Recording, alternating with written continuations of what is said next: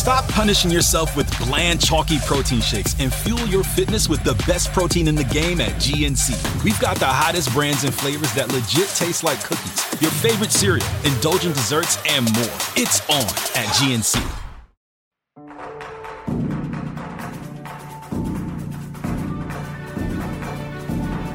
Bienvenidos, esto es ASTI Podcast.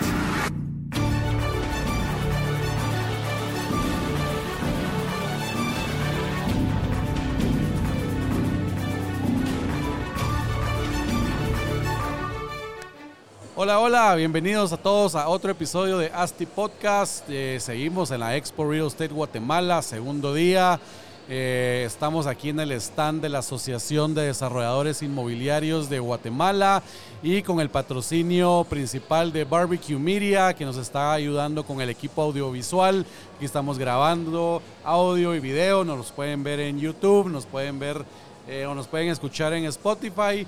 Pues y Barbecue Media los pueden buscar BBQ Media en redes sociales, ahí van a poder ver todo lo que tienen, eh, servicios como servicios de podcast, servicios de eh, streaming y servicios de todo el tema de video. Entonces por ahí los pueden ver. Y pues ahorita nos acompaña un crack, el crack de los cracks del, del, de la industria inmobiliaria, pues en toda Latinoamérica, en Estados Unidos, ¿verdad? Fernando Levy, bienvenido Fernando, ¿cómo estás? Hola, ¿cómo estás? Gracias por la entrevista. No, no, no, gracias por, por hacer el tiempo de venir. Instructor de Real Estate en Harvard, ¿verdad? Así es. ¿Desde hace cuánto tiempo? 11 años. 11 años ya. Buenísimo. A ver cuándo me invitas a recibir unas clases por ahí. ¿Cómo no? Ahí me, me, me voy, a, me voy a inscribir a, a, a los cursos y llego por ahí. Pues contanos un poco cómo has, cómo has vivido la experiencia de esta Expo Real Estate. Es primera vez que nos acompañas en, en Guatemala. Sí, primera vez en Guatemala, muy contento.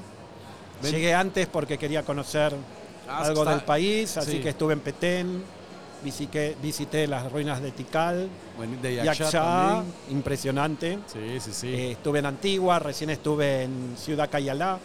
Así que bien, y aparte muy sorprendido Por la la envergadura de la expo, sí, sí. Mucha gente, Ah. muy buena presencia de De, sí, de, de convocados, de Muy bien, speakers, sí. a- afluencia. muy buena la organización, así que muy buena comida en Guatemala, me llevo unos cuantos kilos de más. Ahí los, los perdés ahí regresando ya al gimnasio. Sí. Qué bueno, qué bueno que, que- que te han tratado bien. A la antigua fuiste, ¿no? Fui a Antigua también, Ah, ok. precioso. Buenísimo. Como arquitecto, aparte, todas esas cosas, los colores, la arquitectura, todo eso Sí, me, pues. me encanta. Sos arquitec- ar- arquitecto y economista, ¿verdad? Y economista, sí. Con, con especialización igual a maestría en real estate. Y un, sí, mi tercer grado fue, estudié arquitectura en Argentina, Claro. Diez años después estudié economía y después de 10 años ya en Harvard estudié una maestría en real estate. Ah, pues que estamos con una eminencia Hay aquí. que ¿no? ser Gracias. estudioso en esta profesión. Sí, si no nos comen los sí. bichos. Pues contanos un poco, la verdad, t- entiendo que también desarrollas eh, proyectos Correcto. en Estados Unidos. Eh, ayer estábamos platicando un poco que son eh, más el tema multifamily, ¿verdad? Desarrollo de proyectos y para venta posterior media vez estaba estabilizado a fondos de pensiones. Ahí, ¿cómo les ha ido en estos últimos años? Pues con pandemia, ahorita que está esta eh, crisis inflacionaria, eh, ¿cómo han sobrevivido? ¿Qué tal les ha pegado?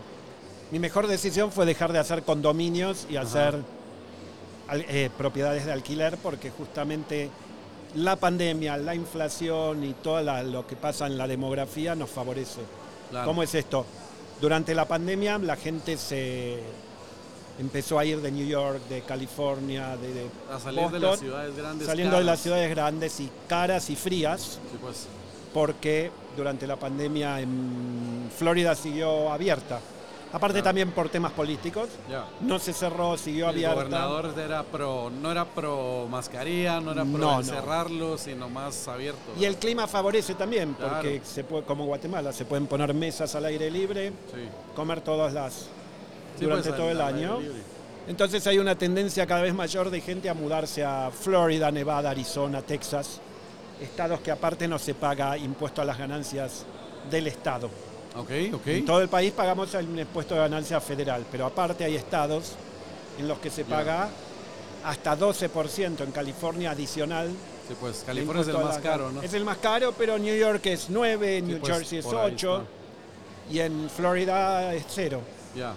Y aparte el costo de vida es, más- es menor y aparte la gente ahora puede trabajar en Sí, su en casa línea, ¿verdad? Y cobrar un sueldo más caro de New York. Entonces es el negocio para todo. Claro. Entonces tenemos todos los años gran crecimiento Pues, demográfico. y, y el tema de renta me imagino que pues es, es- es enorme allá en, en Estados Unidos y pues al final es un buen negocio. Entiendo que en, en pandemia en realidad la vacancia o el no hubo gran aumento en el vacancy de, No. de los proyectos en renta porque todos, Al revés, toda esa gente que viene a vivir a Florida tiene que vivir en algún lado. claro, El año pasado se mudaron incrementó. 700 mil personas. hola ahora, en un año En un año en 700 mil personas 700.000 nuevas en personas. Miami.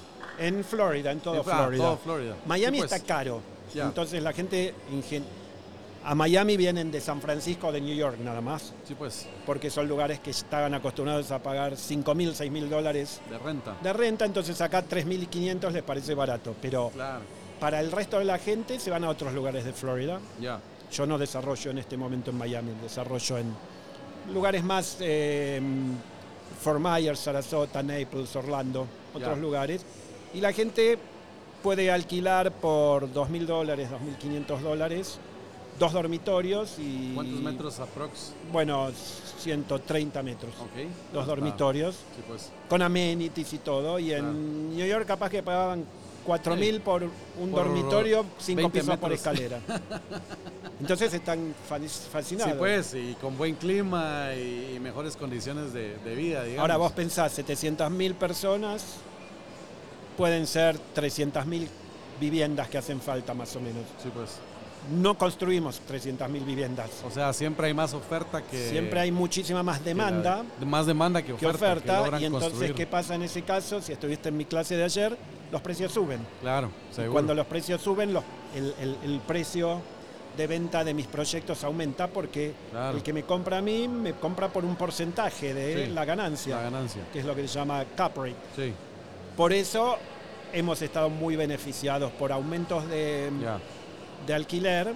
Y otro tema, hay mucha plata llegando a Estados Unidos de todo el mundo porque todo el mundo está en problemas, Claro. inclusive ahora Europa. Muchos inversores europeos, británicos, están sacando el dinero, lo invierten en Florida y los fondos de inversión buscan rental communities para comprar Ajá. y hay pocos. Claro. Y entonces aumentan el precio porque se presenta, esto es todo por licitaciones. Claro. Se presentan en una licitación, la pierden. Se presentan en la segunda, la pierden. A la tercera tienen que ofrecer más. Entonces los precios del activo aumentan. Y, Y- bueno, así que no nos podemos quejar porque No, hay bastante nos trabajo. está yendo muy bien. Sí. Qué bueno. Y la, una pregunta, en el, bueno, en el proceso ustedes, imagino que el desarrollo va a ser muy similar a nosotros, pues buscas un, un pedazo de tierra eh, que se adecue normativas, que exista mercado, que los precios se adecúen al, al- al producto que, que- que- que- que querés rentar. Sí. Eh, digamos que esa, esa salida o la compra los fondos, esa interacción con ellos es hasta que el proyecto está terminado o se les hace como una preventa en el sentido de que, eh, mira, voy a hacer esto y en dos años y medio lo voy a No. tener estabilizado. Hay muchos que te quieren comprar desde el principio, Ya, pero obviamente a un precio X, sí pues, que es menor que el que, que el que eh, podés llegar a que obtener. al final. Y aparte, ese es un motivo por el cual no lo hago. Y segundo, si vendo en planos, siempre después van a encontrar 20.000 cosas que no se ajustan a lo que Ajá, ellos querían. ya, sí pues. En cambio, cuando vendes el producto terminado, tienen tres meses de due diligence, lo recorren, inspeccionan, pueden tocar, mirar, no pueden decir que hay gato encerrado. Sí, pues ya, ya, ya, ya hay está el producto tanta definido. demanda que no nos conviene vender eh, antes, nos conviene Claro. vender cuando ya está el flujo de caja. En, cada, en cada licitación tenemos 12, 14 oferentes. A la chica. Así que Y es, y es una subasta. es ¿Quién una, su- es una licitación a sobre cerrado. Ya. Y no se les dice el precio si quiere. Así que está todo de nuestro lado como para que no tengamos apuro. Y la financiación la tenemos del banco, así que no necesitamos Claro. que nos den plata por anticipado. ¿Y, y qué montos son los que manejan en estas licitaciones? Un, eh, un proyecto normal de ustedes, ¿cuánto es el, el- De precio de venta, el precio total? entre 70 y 100 millones de dólares. Sí, pues. Porque son proyectos que tienen entre 5 y 6 millones de dólares de ingreso neto Sí, pues, operativo. operativo. Entonces a un cap rate del 5% te da más o menos eso. Sí, que al final los fondos lo que buscan es la estabilidad y, y ese flujo, Eso, el flujo, necesitan tener activos claro. inmobiliarios porque ellos tienen también eh, eh, acciones y tienen Sí, otras pues. cosas. Esto le da más estabilidad. Estabilidad, todo el portafolio. Tienen beneficios impositivos también. Entonces es una mezcla Pues, de la- cosas. el ¿no? real estate allá es beneficioso tenerlo, invertir en, en ellos. Claro. ¿verdad? Y en el tema impositivo entiendo también que, digamos, en tu caso como desarrollador, la, la utilidad que obtienen, se paga una ganancia de capital ahí, cuando lo reinvertís no se paga, no pagan o sí pagan. Cuando se termina el proyecto, Sí. se distribuye a los inversores y ellos pagan un 15% de impuesto a la ganancia de capital y listo. Ah, y después haces lo que querés con la plata. La podés Ya, reinvertir, sí, pues. te la podés gastar en un barco, en una Ferrari. He tenido inversores que han hecho eso, por eso lo digo. Sí, se- Pero se una vez que el pagaste Ferrari. el impuesto, ya haces lo que quieras. Y no es, hay... el, es el impuesto como de utilidades. Claro. Digamos, por tus No- utilidades pagas un 15% ya. No hay impuesto después a tener el dinero. No hay Ya. impuesto a la riqueza ni impuesto a los bienes personales. Sí, pues. En. Argentina, por ejemplo, pagás impuesto a las ganancias y después todos los años te van a cobrar entre 1,5 y 2% Ya. de lo que tenés, que en realidad es dinero que ya pagaste impuesto a las Claro, ganancias. Seguro, Entonces, en realidad estás pagando 20 mil veces la plata por la misma ganancia. claro. En Estados Unidos no está eso. Por eso es que vienen tantos inversores del extranjero a invertir, ¿no? ¿Y el, y el vehículo legal que utilizas, en este caso ustedes, para fondear el proyecto, para comprar la tierra y hacer el desarrollo, ¿cómo, cómo, cómo es en Estados Unidos este modelo? Si, digamos, yo, Marcos Penados, hoy te digo, Fernando, yo tengo aquí eh, 500 mil dólares que pues de repente me los recibís para uno de tus proyectos. ¿Qué, ¿Cómo es el esquema legal de esto? Es todo a través de lo que acá supongo se deben llamar sociedades de responsabilidad limitada. Sí, o la Bueno, LLC. allá. LLC, Limited. Liability Companies, es la mejor forma para un extranjero de invertir, invertir. porque hay un solo impuesto que los extranjeros pagan más, que es el impuesto a la herencia.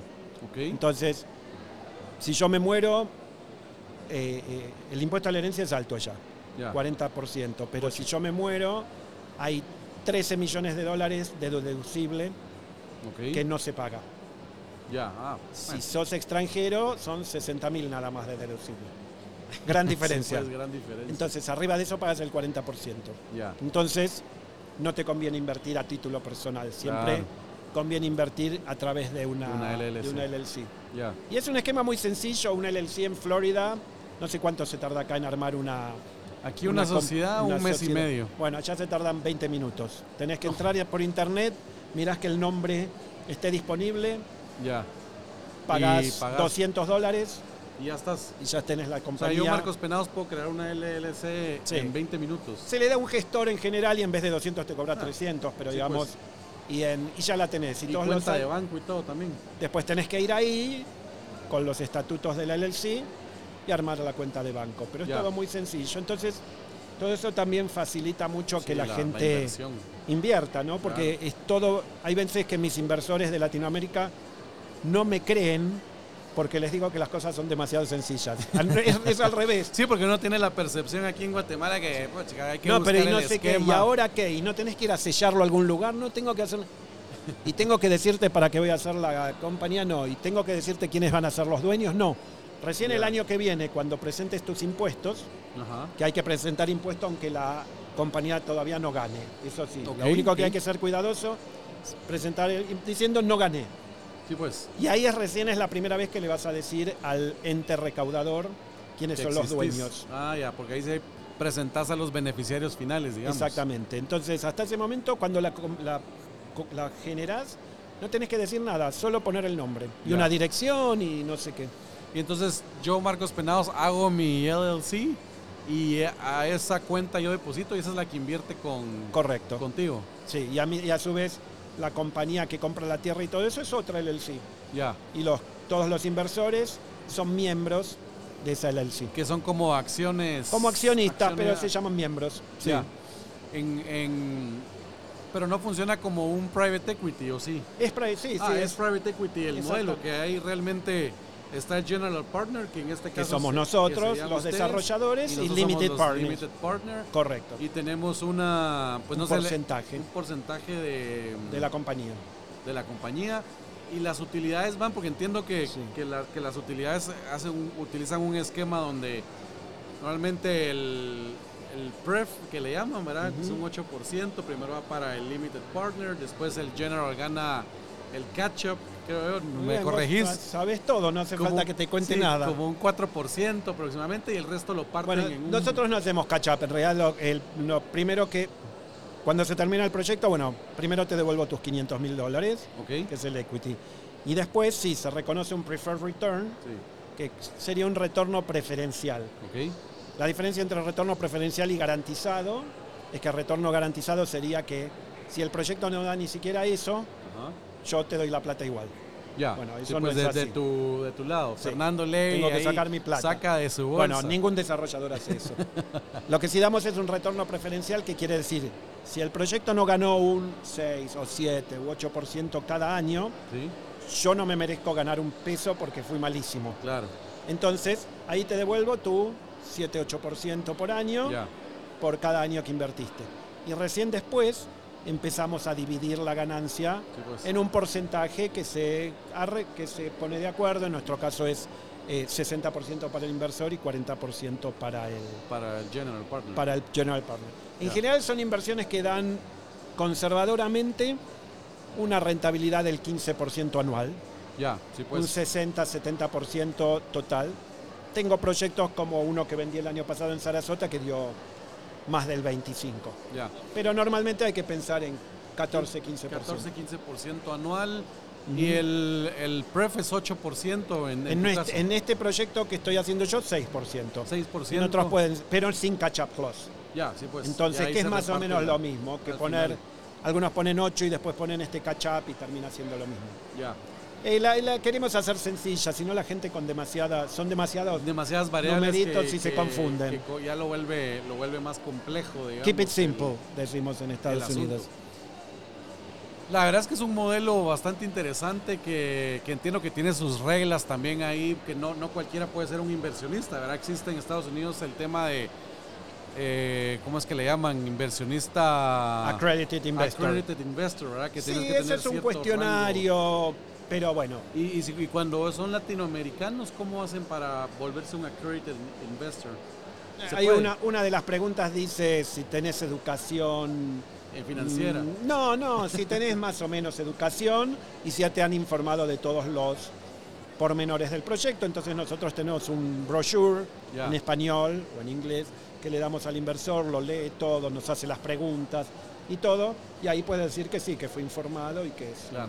Inversor acreditado. Y, y digamos que el, el modelo de General Partner lo hacen proyectizado o, o, digamos en el portafolio completo de proyectos. No, proyecto manejan. por proyecto. O sea, quieres invertir en Sí, este proyecto y tenés a un los plazo. inversores, hay gente que hace open funds, en los Ajá. que hace un fondo, recibe la plata y pone muchos proyectos, pero en general al inversor latinoamericano no le gusta eso. Ya, sí, pues. Lo hacemos proyecto por proyecto Ahí y después a este y terminan la plata y nunca se la llevan a su país, la vuelven a reinvertir, Sí, pues, claro. porque si la sacaron originalmente es por algo. Así que... eh, Aquí, aquí en Guatemala nos falta mucho ese, ese tipo de. Como que los vehículos legales para formalizar algo, algo como eso es complicado. Son Que- complicados, sí. Que los retornos, y pues igual van muy similar, 15, 20. a- Nosotros hemos tenido hasta.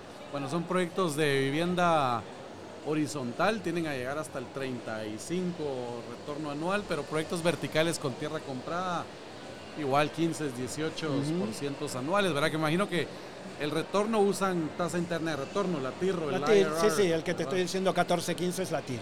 Sí, pues que es el... Es, es la métrica que más utilizan en, en estos en los modelos financieros. Bueno, vos ¿verdad? decís, eh, sabes que en finanzas siempre se compara tasa de rentabilidad con riesgo. ¿No? Correcto, sí. Entonces, a mayor riesgo le pedís a un proyecto más, Más rentabilidad. rentabilidad. Y lo mismo pasa con los países, por eso existe lo que se llama riesgo país. riesgo país, ¿no? que- Entonces, los países con más riesgo tienen que convalidar una Sí. tasa de referencia más alta. Correcto, ahí por eso es la, la clasificación triple A, doble A, Correcto. B. Yo creo que Guatemala ahorita está en doble B. Está bien. B ya su- ya subió menos riesgoso. Menos riesgoso que Argentina, seguro que sí. Sí, no, no, pobre Argentina, no. Pero hablábamos con Damián ayer en el Sí. podcast aquí también de que, quiera que no, con todas las adversidades que, que- que existen en Argentina, igual están construyendo. Igual Sí, están, sí, a viven los todos. argentinos nos gusta hablar mal del país y ¿Verdad? criticarlo, pero después siguen haciendo negocios. siguen comprando. Hay, lo, lo único complicado es como que la base de la pirámide, ¿verdad? Que esa, esa, esa gente o esas familias pues puedan adquirir su vivienda. El problema ya te habrá dicho Damián que no hay préstamos. No hay entonces, préstamos, correcto. Entonces esa gente no puede acceder a la Es- vivienda es pura porque renta. nadie puede juntar ese dinero, ¿no? Correcto, todo, todo es proyectos en Es renta. un problema que- grave, sí. Buenísimo. En Estados Unidos todo el mundo compra apalancado, solo los extranjeros no sacan pues, un préstamo. Claro, allá los préstamos están al préstamos- 1% o 2%. Ahora subieron momento, por ¿va? este tema. Sí, estaban al 3, ahora están al 7. ¿Qué es? 6, 7, pero bueno, es coyuntural. Suponemos que a fin de este año van Que a a empezar raíz a de, ese- de esos ciclos tan abruptos, digamos, o esa volatilidad es que, que también se generan estas crisis más, como más fuertes, como la que vivieron en el 2008. 2008, que pues todo el mundo compraba dos, tres casas con ingresos Claro, bajos. también hubo oportunidades en el 2008 después de la crisis. Yo Claro, compré todo lo que 500 unidades, compraba hipotecas que tenían 100 u Asset in 80 distresses. unidades en pues, distress ya. y compramos en menos de un año 500 unidades ter- recién terminadas, nunca de ocupadas. alguien que y- necesitaba salir ya. y los de- lo- no, no, el mismo desarrollador que había contraído la deuda no la podía pagar. Ya, sí, pues. Entonces el banco la recuperaba y nos la vendía. ya. Bueno, los inver- mis inversores nunca ganaron tanto dinero como en esos Como proyectos. Desarrollando no se gana tanto como, Sí, pues. o sea, triplicaron el dinero en Y poco ahí porque tiempo. tenían también algún, o sea, conocías a los del banco como para que Sí, el primer proyecto, al- el pre- la primera nota se complicaba porque tenían desconfianza. Ya. Una vez que te conocen y ves que realmente eh, podés cerrar y todo, a- a- al principio te decían que ellos no tenían ninga- nada en distress. Ajá, Después aparecían de repente sí, pues, varias oportunidades. claro, buenísimo. Pues la- gracias, Fernando. Bueno, Marcos, mucho gusto. mucho haber apoyo, mucho compartido la aquí. cena ayer y, Sí. Y esta entrevista hoy. No, hombre, esperemos que, que, que regreses a Guatemala el Si próximo me invitan año. el año que viene, vendré y Sí, conoceré. seguro que sí. Me quedó el lago Altitlán, no tuve tiempo, así que No, precioso me también. queda para la próxima. Hace falta. Buenísimo, Fernando. Muchísimas gracias por el tiempo y espero que... ¿Cuándo te vas? ¿Hoy o mañana? Mañana a la mañana. Ah, todavía, todavía pasás el día completo aquí escuchando. Espero que la sigas pasando bien y a ver si nos seguimos platicando. Dale, gracias. Ahí invertimos contigo. un Mucho poco. gusto.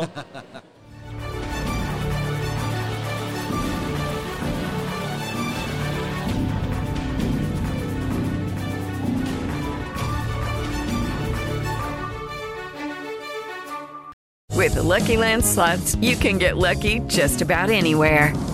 This is your captain speaking. Uh, we've got clear runway and the weather's fine, but we're just going to circle up here a while and uh, get lucky. No, no, nothing like that. It's just these cash prizes add up quick. So I suggest you sit back, keep your tray table upright, and start getting lucky. Play for free at LuckyLandSlots.com. Are you feeling lucky? No purchase necessary. Void where prohibited by law. 18 plus terms and conditions apply. See website for details.